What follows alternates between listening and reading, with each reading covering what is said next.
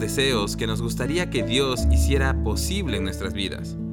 Probablemente esos deseos están presentes en nuestras oraciones y constantemente se los recordamos a Dios.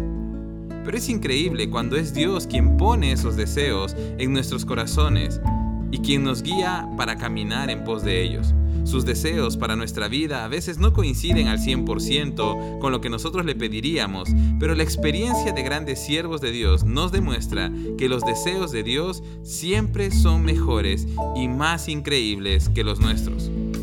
Cuando Dios llamó a Abraham, Dios ya tenía un sueño y un plan para él.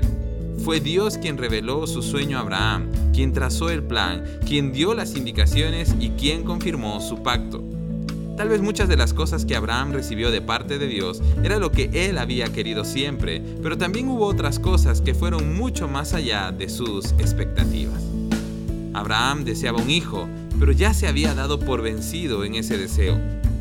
Pero Dios viene a él y le promete un hijo.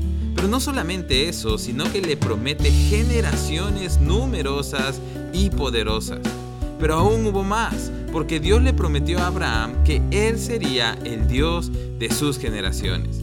Génesis capítulo 17, versículo 7 dice, Yo confirmaré mi pacto contigo y con tus descendientes después de ti, de generación en generación. Este es el pacto eterno.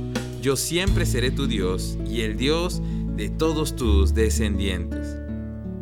Abraham pudo desear y pedir muchas cosas, pero lo que Dios tenía para darle era demasiado perfecto. Dios no solo sería el Dios de Abraham, sino el Dios de sus hijos, nietos, bisnietos y de todas sus generaciones. ¡Qué increíble promesa! ¿A cuántos de nosotros nos gustaría recibir una promesa semejante? Saber que Dios será el Dios de nuestras generaciones es el mejor tesoro y la mayor recompensa.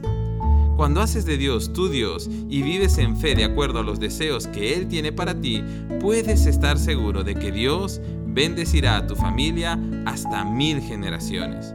Tu fe será la mejor herencia para tu familia y Dios confirmará su pacto contigo y se convertirá en el Dios de tus generaciones. Que Dios te bendiga.